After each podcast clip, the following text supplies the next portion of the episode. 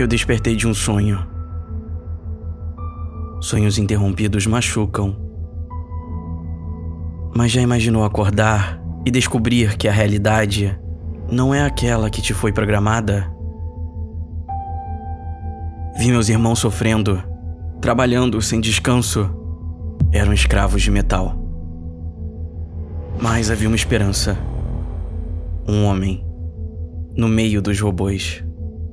Ele gritava: Libertem o meu povo! E eu agradeci por ter acordado.